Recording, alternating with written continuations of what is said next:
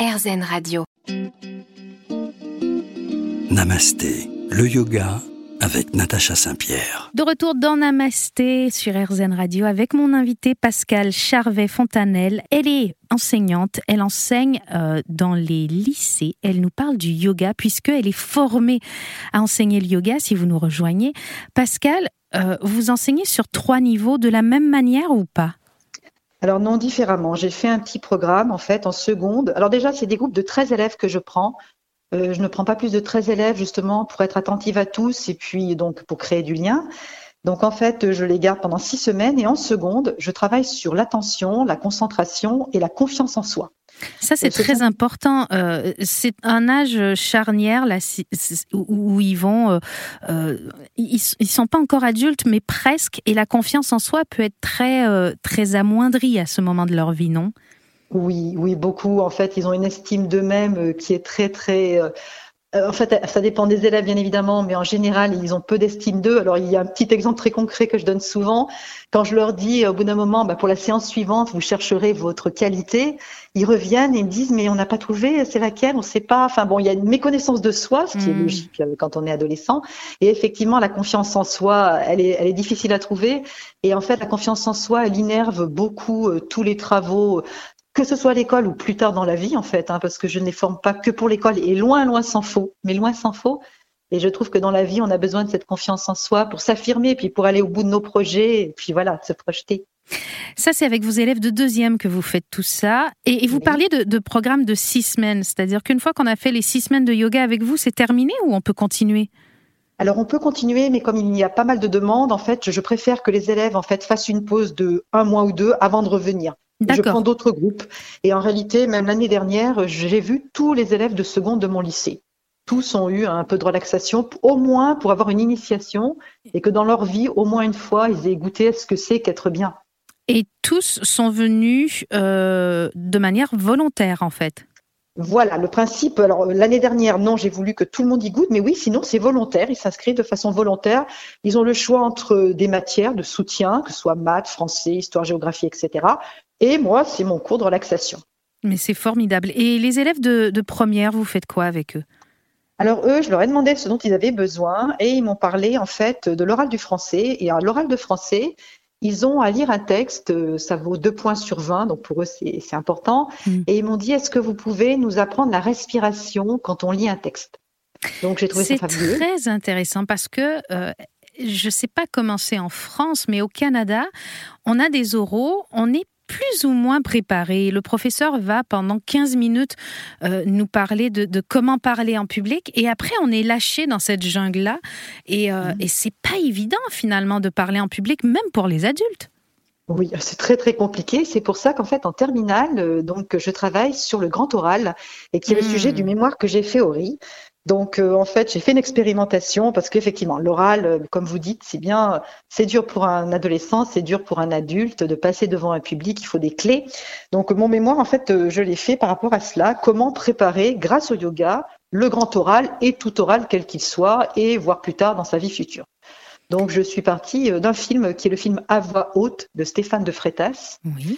Et là, les élèves, en analysant le film, m'ont dit Ah oui, mais quand on regarde ce film, on se rend compte que Bon, il y a la construction d'un discours pour être performant à l'oral, mais il faut aussi être bon euh, dans la voix, il faut avoir une jolie posture, il faut être bien ancré, il faut gérer son trac, etc. Et donc, je leur ai dit, bah, je leur ai dit, bah, ça tombe bien parce que dans l'échelle de Patanjali au yoga, bah, on, retombe sur ces notions-là de se mettre en bonne posture, de bien respirer, de savoir se relaxer. Et donc, euh, j'ai fait une séance, euh, enfin des séances sur 12, 12 séances sur plusieurs semaines pour les préparer à cela. Et ça a été très bénéfique pour le grand oral. Oui, parce qu'on s'aperçoit finalement à cet âge-là qu'on n'est pas bien dans notre peau. Et euh, être bien dans son corps, c'est un peu un prérequis pour pouvoir être devant des gens et se présenter de manière orale. Est-ce que toute la partie posturale va les aider finalement à gagner confiance dans leur propre corps? Parce que la confiance en soi, c'est psychologique, mais c'est aussi physique. C'est tout à fait physique. Alors, on travaille beaucoup l'ancrage. On fait des choses simples. Alors, ce que je, précise aussi, c'est que mes cours sont abordables à n'importe quel élève de n'importe quelle forme physique. Voilà, euh, j'ai même eu une petite aveugle, elle a pu faire plein de choses, je me suis adaptée parce que on nous demande aussi euh, d'inclure des enfants qui, bon voilà, n'ont pas toutes leurs possibilités. Et donc dans l'ancrage, on peut faire des choses toutes simples comme s'ancrer solidement au sol. Euh, on peut faire le, la posture de la montagne, qui est, qui est assez simple, si je la simplifie beaucoup, bien sûr, parce qu'elle est compliquée en soi. Et effectivement, déjà, rien que ça, Rien que comme je leur dis, vous imaginez que vous avez euh, au sommet du crâne un fil qui vous relie au ciel, que vos deux jambes, c'est comme si vous aviez de puissantes racines qui s'ancrent dans le sol. Et vous posez, vous laissez vos bras de chaque côté euh, de votre corps descendre. Rien que ça, mais on respire mieux en plus. On respire beaucoup mieux. On va continuer de bien respirer avec vous dans un instant sur RZN Radio. Restez avec nous. Namasté, le yoga avec Natacha Saint-Pierre. On est de retour dans Namasté sur RZN Radio et nous parlons aujourd'hui avec Pascal Charvet-Fontanel qui nous parle du yoga dans les écoles et entre autres pour la préparation du bac. Pascal, elle est enseignante, elle enseigne le français. Euh, elle s'est aperçue que le yoga avait vraiment sa place dans l'éducation.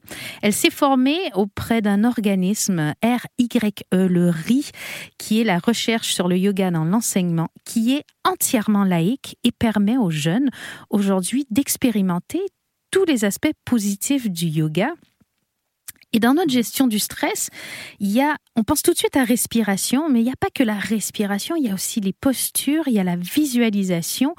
Euh, si on parle posture, Pascal, est-ce qu'il y a des postures à favoriser? Si, si vous aviez à faire une petite ordonnance pour les jeunes qui sont chez eux en train d'étudier et qui vont enchaîner les heures d'études, on sait que bah, la mémoire euh, a besoin de temps en temps de s'évader. Tous les 25 minutes d'ailleurs, on, on disent les recherches, il faut se faire une petite pause de 5 minutes et on sera plus performant. Et si vous aviez cinq petites postures à nous donner pendant nos 5 minutes, ce seraient lesquelles vos préférées? Alors c'est vrai que j'aime beaucoup euh, la montagne dont j'ai parlé tout à l'heure. Donc ouais avec les donc les jambes qui donc c'est une posture qui est debout avec euh, les jambes en parallèle, les deux, deux bras un peu euh, éloignés euh, du corps et on ressemble à une montagne en fait comme cela, on se tient droit. Euh, je fais aussi de temps en temps les ailes du moulin. Ah, je connais pas ça. Oui, ça consiste à faire tourner le buste en balançant les bras de droite à gauche et de gauche à droite. Ah, ça s'appelle les ailes du moulin. Et vous savez quoi? Vous m'apprenez quelque oui. chose parce que moi, depuis le début dans mes cours, quand j'enseigne ce truc, je ne connaissais pas le nom. Donc je disais, on fait le ventilateur. On fait le ventilateur. Oui, bah vous voyez, c'est un peu cela. Alors bon, est-ce que c'est peut-être aussi euh, une, une, appellation du riz? Parce que parfois, pour, pour être plus parlant, mais, mais enfin concrètement, voilà, c'est peut-être cela. Mais peut-être que ça existe en fait aussi. Les ailes du moulin, c'est formidable. Ouais, les ailes du moulin, ouais, c'est mignon. Et c'est vrai que ça aussi. va détendre, en période d'études, ça va détendre toutes les épaules, la nuque, le dos, ça, ça va faire oui. beaucoup de bien et ça fait circuler l'énergie, je suppose. Voilà, exactement. C'est-à-dire que ça remet l'énergie en route. Parfois, elle stagne notre énergie dans le corps et cela permet effectivement, et puis de commencer aussi à chasser les tensions négatives. Donc, c'est un exercice intéressant. Euh, de temps en temps, je leur demande aussi euh, de se mettre accroupi, talons levés qui est une autre oui, posture. qui est une posture qu'on qu rencontre euh, souvent dans le, le yoga nidra, le, le, fameux toe squat. On étire toute la plante du pied. Ça peut être un peu douloureux, mais ça, ça, ça permet quoi cette posture exactement? Ben moi, je, je, pense que cette posture déjà leur permet un peu de trouver l'équilibre. Euh, c'est-à-dire de se rendre compte justement euh, si l'équilibre est bon ou mauvais, et puis de se rendre compte que c'est une posture qui peut se faire seule. Voilà, je tiens aussi euh, à ce que les élèves, une fois qu'ils sont sortis de mon cours, puissent pouvoir faire renouveler seuls en autonomie ce que je leur propose évidemment, euh, comme ça, ils peuvent continuer à pratiquer, que ce soit chez eux, que ce soit euh, avec d'autres professeurs. Et, et, vous avez quoi d'autre comme posture? Parce que moi, je suis en train d'écrire en même temps que je vous parle cette petite ordonnance de cinq postures que je vais recommander à, à, à tous les élèves que je connais qui passent le bac. Oui, il y a aussi ce qu'on appelle l'étirement vertical. Donc ça se pratique sur inspiration et expiration. Donc sur l'inspiration, on monte les bras avec une rotation externe des épaules. Mm -hmm. Et à l'expiration, on abaisse les bras avec une rotation interne. Et donc la rotation, pour s'en apercevoir, c'est la paume de la main qui va bouger finalement. Voilà, c'est cela. Et puis c'est simple à faire, voilà, ça permet aussi de... En plus, bon, ça rajoute la respiration, donc c'est bien aussi de rajouter non seulement de construire. En fait, bon, vous le savez, l'échelle de Patanjali, c'est une échelle qui construit les choses jusqu'au bout, hein, jusqu'à Dharana, la concentration. Et là, ça permet justement aussi d'allier la respiration. Et puis, euh, j'ai aussi, alors puisque vous me demandez ce que je préfère faire, alors une chose aussi qui leur permet de vivre ensemble, on en parlera peut-être tout à l'heure, euh, qui est l'arbre à deux. Alors moi j'adore le faire. Donc, on, peut le, on peut, le, faire seul, on peut le faire à deux, mais l'arbre est une belle posture pour travailler sur nous-mêmes d'ailleurs. Oui, voilà. Et puis en lien avec l'autre, voir aussi en regard l'autre puisqu'on est debout, chacun. Alors moi je le fais chacun sur une jambe, main contre main. Et en fait, voilà, ça leur permet justement de sentir l'ancrage à deux, voilà, et puis de commencer à travailler à deux, à être plus réceptif à l'autre aussi, parce qu'on travaille beaucoup aussi dans le yoga, dans la perception de l'autre. Hein, c'est pas que centré sur soi le yoga, hein. c'est mieux se connaître pour mieux aller vers les autres et les connaître aussi. Finalement, moi j'avais lu une phrase et je trouve qu'elle s'adapte très bien à ce que vous dites. Cette phrase disait On ne fait pas du yoga pour devenir meilleur au yoga, on fait du yoga pour devenir meilleur dans la vie. Et je trouve que cette phrase va très bien avec votre méthode d'enseignement. Et je dis à tout le monde, restez avec nous, on revient dans un instant et on continue à parler de yoga avec Pascal. Namasté, le yoga avec Natacha Saint-Pierre. Namasté, nous sommes de retour dans notre émission avec notre invité aujourd'hui sur RZN Radio, Pascal Charvet-Fontanel, qui enseigne en seconde, en première et en terminale et qui, entre autres, enseigne le yoga qui est très important pour aider les jeunes à ce moment-ci de notre vie. On est en plein dedans, là, le bac, les grands oraux, tout ce qui est un peu complexe à vivre. Euh, la visualisation, euh, le yoga nidra, va être d'une grande aide à ce moment-là, non, Pascal? Oui, c'est une grande aide. Bon, donc ça se construit à Yoga Nidra. Hein. Donc en fait, on commence par euh, Ayama, Niyama, Nasana. Et le Yoga Nidra permet, alors moi, ce que je propose aux élèves, c'est d'avoir une petite phrase avant de visualisation. Alors, soit c'est une phrase, soit je leur demande de visualiser un visage souriant. Et quand je les fais travailler pour le baccalauréat ou un examen, je leur suggère des phrases telles que j'ai confiance en moi ou je me sens confiant ou euh, je vais être de plus en plus confiant. Et donc, je les emmène euh, par, euh, par des petits biais euh, jusqu'à une visualisation complète. Et donc, par exemple, pour les examens, ma visualisation s'intitule le lieu de sécurité. Donc, on les emmène dans un lieu où ils se sentent bien en sécurité. Alors, ça peut être un lieu qu'ils connaissent, comme un lieu inventé, en intérieur ou en extérieur. Et donc, je leur dis de choisir ce lieu, de regarder autour d'eux dans ce lieu, ce qu'ils voient, s'ils entendent des choses, ils peuvent toucher, euh, ils peuvent sentir des parfums, s'il y a des aliments qu'ils préfèrent en goûter. Et comme cela, je les relaxe en leur disant vous êtes très bien dans ce lieu qui est un lieu de bien-être, sentez comme il vous procure de la sécurité. Et ensuite, donc, ils reviennent, bien sûr, hein, il y a une transition, ils reviennent. Et donc, comme cela, cela leur permet à un moment de faire une pause et de se sentir très, très bien dans leur corps parce que dans la vie de tous les jours, on oublie parfois qu'on a un corps parce qu'on est mm. beaucoup dans le mental, tout le monde. Et cela leur permet de se dire, mais tiens, il y a un moment privilégié. Et surtout, je leur dis, après cette séance, vous pourrez retrouver ce lieu. Euh, si vous fermez les yeux, euh, faites un peu le vide en vous, isolez-vous. Ce lieu, vous pourrez peut-être essayer de le retrouver. Le yoga nidra, on est assez proche de la sophrologie, voire même de l'hypnose. Oui, alors euh, en aucun cas je ne fais de l'hypnose parce que c'est un vrai métier. Voilà, donc c'est vrai que les élèves me le disent. Ils me disent, mais madame, vous nous avez hypnotisé. Euh, parce oui, que bon. ce n'est pas vraiment de l'hypnose, mais on est dans la famille proche. On, atteint, euh, euh, on, on, atteint en fait cet endroit dans le cerveau qui fonctionne avec des ondes différentes que les, les, ondes électromagnétiques à l'éveil. Et ça va permettre justement d'aller travailler dans le subconscient, un peu comme l'hypnose. Et on sait tous que le subconscient est responsable d'un très grand pourcentage de nos décisions au quotidien. On pense qu'on les prend avec notre mental conscient, mais le subconscient agit toujours en dessous. Et c'est pour ça que euh, dans les phrases que vous leur donnez, vous leur demandez toujours, je suppose, et j'ai cru comprendre, d'être euh, dans le positif et dans le présent.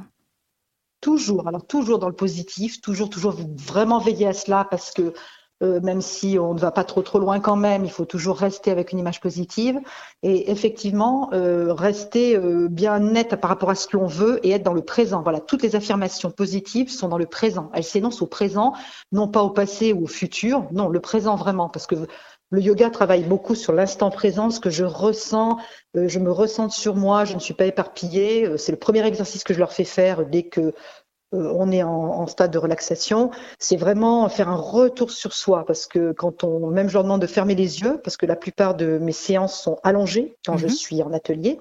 Et donc je leur dis on ferme les yeux sur le monde et justement ça permet de mieux les ouvrir sur son monde intérieur. Est-ce que euh, vous avez des élèves qui ont plus de difficultés que d'autres à, à opérer ce lâcher-prise? Parce qu'il y a une forme de lâcher-prise finalement. Alors oui, alors euh, certains élèves, alors j'ai beaucoup de chance, je pense.